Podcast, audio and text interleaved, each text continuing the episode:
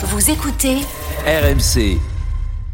Alors, tu voulais parler de la popularité de Mbappé de la popularité de, de, Mbappé, oui, mais avant ça, euh, en fait, euh, mon avis du soir, c'est une sorte d'appel à, à Kylian. Il faut absolument qu'il parle. Il faut absolument qu'il sorte de ce mutisme. Euh, je l'ai dit récemment euh, dans un after, il y a un an, quasiment jour pour jour, euh, il dispute la finale de la Coupe du Monde. Il est extraordinaire dans cette finale. Euh, certes, il y a tout ce petit cirque sur la pelouse avec le président, mais à ce moment-là, il est probablement le sportif préféré des Français. Euh, le monde entier a vu que bah, ça s'est joué à un péno, sinon c'est lui qui aura probablement été le, le Ballon d'Or. Euh, il était, il était sur le toit du monde, à côté de Messi ce soir-là, et depuis à mes yeux, c'est une dégringolade. Mais pas qu'une dégringolade footballistique, parce que les buts, il a continué à en marquer.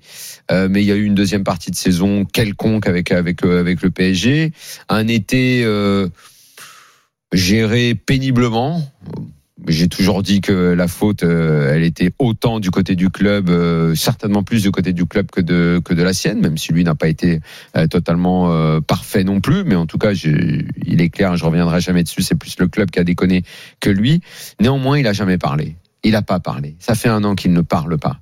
Comment on peut euh, vouloir. En équipe de France, il a parlé, mais de l'équipe de France. Mais même pas. Les, les derniers rassemblements, oui, il y va même plus. Alors qu'il est capitaine, il zappe les conférences de presse. Avec le PSG, il ne parle pas. Avec les Bleus, il a arrêté de parler. Il a peur qu'on lui pose des questions. C'était un garçon qui n'avait peur de rien, qui venait pour parler. Il y a deux mois, je reçois un SMS.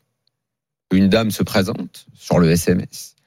Je m'occupe de la communication de Kylian Mbappé. Je vérifie quand même. Cette dame s'appelle euh, Patricia Goldman, grande agence de communication à Paris. Je ne sais même pas si elle s'en occupe encore. On devait se rencontrer, mais je crois que j'ai pas pu y aller. J'étais pas. Ah non, c'est elle qui était malade. Bref, j'ai pas pu la voir. Derrière, zéro nouvelle. Alors qu'elle devait me parler. J'ai jamais su pourquoi je devais rencontrer cette dame. On devait parler de la communication de Kylian Mbappé. Donc là, j'apprends qu'il a toute une batterie de communicants autour de lui. Donc on a d'un côté euh, sa maman qui gère toute la com, on a Bilal Ghazi qui appelle les journalistes euh, quand c'est un petit peu chaud pour savoir ce qui va se passer. De l'autre côté, on a le papa. Euh, Bilal Ghazi, c'est un de nos anciens confrères de l'équipe. Exactement. Tout le monde ne sait pas qui est Bilal Ghazi. Euh, qui, euh, qui appelle pour parler de Mbappé, et puis parfois pour parler aussi de Ryan Cherky, quand on critique un peu trop Ryan Cherky.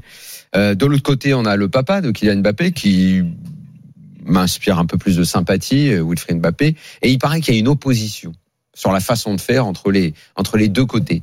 En attendant. Entre le père et la mère? Oui. En ah. attendant ah. qu'on trouve la solution dans ce vaste problème, parce qu'il paraît que c'est très très très compliqué de communiquer quand on a un joueur de foot à ce niveau.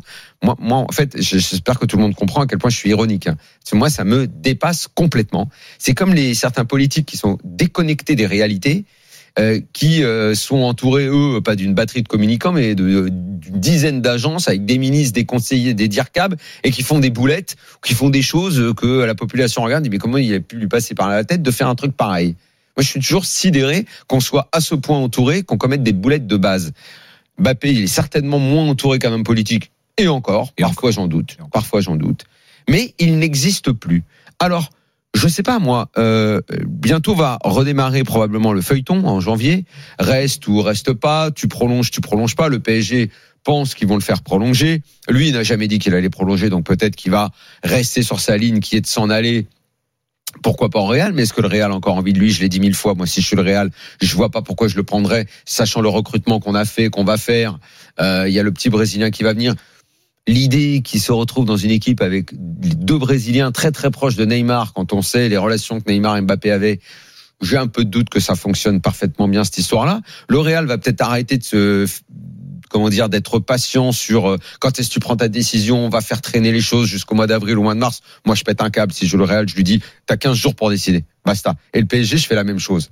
Ils vont pas nous vont pas nous faire traîner encore ce feuilleton parce que là, comme ça va se terminer, moi, je lui donne un mois avant de se faire siffler au parc, Mbappé, s'il continue comme ça. Euh, à, ne jamais parler, à ne jamais rien dire, à se couper du monde, à avoir cette attitude déplorable comme il a eu sur les, deux derniers matchs. Euh, sa cote de popularité en France, elle est en train de. Mais j'ai jamais vu un joueur qui a autant de potentiel, qui a de telles capacités, être à ce point mal aimé. Je, ne le comprends pas. Mais je pense qu'il n'y est pas pour rien. C'est un peu comme s'il le cherchait. Il y a un de ses objectifs majeurs, Mbappé, c'est d'être Ballon d'Or un jour. Euh, pour ça, il va falloir que beaucoup de gens dans le monde votent pour lui. déjà tous les votes en Amérique du Sud, c'est mort. Parce que là-bas, ils oublieront jamais sa phrase sur le niveau et tout, peu importe comment elle a été interprétée ou quoi. Ils sont, ils sont pas prêts de l'oublier. Et lui, il a jamais rien fait. C'est 10 voix. C'est, beaucoup quand même. Hein. Euh, en Espagne, Il y a 52, il y a plus de 50 pays en Afrique, il y en a 10 en Amérique du Sud. en, en, en Espagne, bon, on peut pas dire que sa cote soit très élevée après ce qui s'est passé autour, autour du Real. On attend de voir au minimum. En Italie, il suscite le respect, mais pas beaucoup plus. On n'aime pas beaucoup ses personnalités non plus. En Angleterre, on s'en fout. En Allemagne, tout ce qui touche au PSG, on n'aime pas. Euh, honnêtement, je, je sais pas ce que font les gens autour de lui. Je sais pas ce que lui a dans la tête. Je sais pas où il veut aller. Euh, ce que fait le club, parce que le club c'est pareil. Hein, le club euh, Campos a disparu. Luis Enrique, quand il parle, euh, c'est pour dire qu'il a pas envie de parler. Euh, il paraît que ça devait s'arranger. Pareil, hein, au PSG, on a, on a, on a plein de gens hein, qui gèrent la com. Hein, euh, ah, Pascal Ferré, les coms internes, les coms externes, les Ah, coms mais ce qui du est milieu. extraordinaire, c'est qu'ils nous l'ont envoyé à une mi-temps d'un match. Ouais. C'est la première fois que je vois un joueur de ce standing être envoyé en interview. Je sais plus quel est le match, mais à la mi-temps d'un match. Ah bah, c'est peut-être pour justifier en disant regardez, il est venu à l'interview. Oui, à la mi-temps d'un match, qu'est-ce qu'un joueur peut dire? Déjà qu'ils en disent pas beaucoup après le match, mais alors à la mi-temps, alors là, Vous vous souvenez de l'épisode euh, du post Insta l'année dernière là euh, sur la, la campagne d'abonnement où ça avait fait un foin pas possible Oui, parce que pas la com n'était pas au courant. Lui, il avait pas forcément validé le message. Il y y a plein de gens qui gèrent la com au PSG. Mais il y a plein de gens.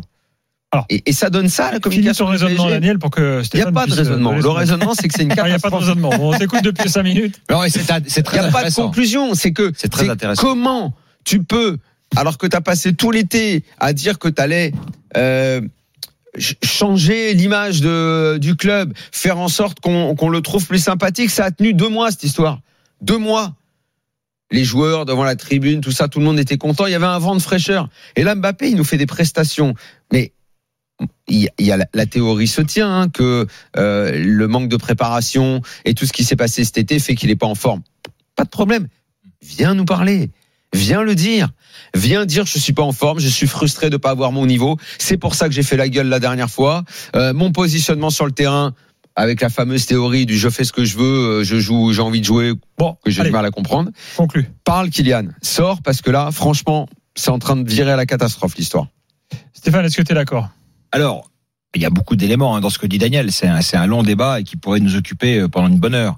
Euh, sur le message essentiel de Daniel, c'est-à-dire parle Kylian, oui, mille fois oui. C'est-à-dire que moi aussi, j'attends effectivement que ce, ce garçon-là prenne la parole, éclaircisse, euh, éclaircisse les choses. Je crois pas du tout à la théorie de la chute de popularité de Kylian Mbappé. Ça, pour moi, c'est de ça, c'est de Oula. l'écume. Il suffit de, de, de deux matchs en janvier avec euh, deux triplés, on oubliera assez vite euh, ce genre de, de, de, de, de, de péripéties. Je ne suis Moi, pas je crois par contre qu'il y a un problème structurel aujourd'hui pour Mbappé. On parle Mbappé, et moi, la deuxième chose que j'ai envie de lui dire, c'est désolant de le dire parce que c'est quand même dans notre Ligue 1 l'arbre qui cache la forêt. Hein. C'est la dernière sensation, la dernière excitation qu'on a sur le plan individuel, c'est Kylian Mbappé. Il y en a pas d'autre. Je cherchais tout cet après-midi, je me dis mais quel est le joueur dont on attend la prestation à part Mbappé? Il y en a pas. Donc euh, Oui, mais aujourd'hui, un phénomène nouveau, c'est qu'il y a plein de gens qui attendent qu'il se plante, Stéphane. ouais. Je, te, je te jure, alors c'est vrai que je peux pas te le reprocher, c'est ton choix, mais t'es un petit peu coupé euh, parce que tu, tu, tu vois pas ce qui se passe dans ce monde parallèle. Il y a beaucoup de gens. oui, mais c'est peut-être pas plus mal, Daniel. Tu vois, moi, j'ai j'ai c'est aussi pour ça que je t'ai dit je que je vis hein, dans la vraie vie, je rencontre des gens, je parle, etc. Je, je te dis Voilà. qu'il a une, il, il, il a- il est regardé aujourd'hui avec énormément de gens qui euh, attendent qu'il se plante. Non, ce qui Tu sais, m'interpelle, moi, cette phrase, j'ai répété mille fois. Je pense que tu Allez, la faut connais. qu'on- faut qu'on C'était euh, à l'époque de George Best euh, et de la grande rivalité historique entre Manchester United et Liverpool. Euh, on, on- on disait toujours que, évidemment, à Liverpool, il était impossible qu'on dise du bien d'un joueur de Manchester United. Quand arrivait le nom de George Best, au minimum, le mec tournait la tête. Au- Aujourd'hui, je suis même pas sûr que parmi les rivaux du PSG, quand on parle de Mbappé, les mecs tournent la tête et restent silencieux. On continue le débat dans je quelques trouve qu'il est instants. en train de perdre même en respect.